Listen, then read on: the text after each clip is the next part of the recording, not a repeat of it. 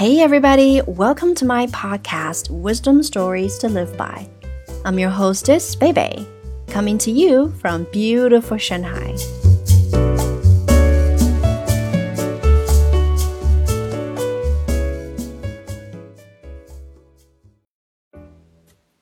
Today's wisdom story is Reflection. Once upon a time, a Russian peasant went to visit Moscow the big city. He arrived at its fanciest hotel.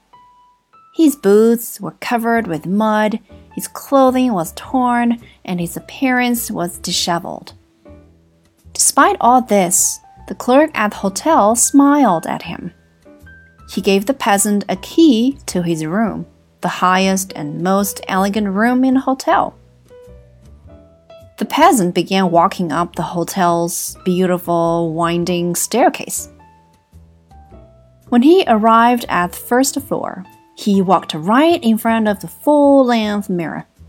He had never seen a mirror before, and he was terrified because it contained a beastly image staring back at him. He growled and shouted at the beast, but found it did the same right back to him. He screamed and ran up the next set of stairs. On the second floor, he ran into the beast again. He screamed, and the beast screamed back at him. Once again, he ran up the stairs to the third floor. The beast stared right back at him. They exchanged insults and stood toe to toe.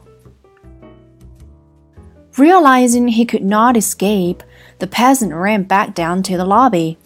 He went back to the clerk at the desk. He told the clerk about the beast stalking him. The clerk quickly realized the man was seeing his own reflection in the mirror. Rather than embarrass or shame him, the clerk told the peasant that the strange looking man was there to protect the hotel's guests. Here's the trick, the clerk says.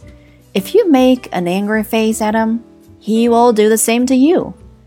But if you greet him with a smile and kind words, he will do the same to you. The peasant thanked the clerk and went up to his room. He had no more terrifying stops.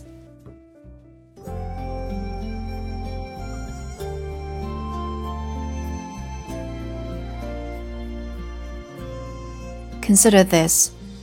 The clerk could have responded differently. He could have taken advantage of the peasant's vulnerability and ignorance. He could have laughed at him. He could have called him names. He could have scolded him or showed him the way out. But for this clerk, another person's humanity was more important than a smug sense of superiority. Another person's need gave the clerk an opportunity for kindness. Remember, Life is like an echo.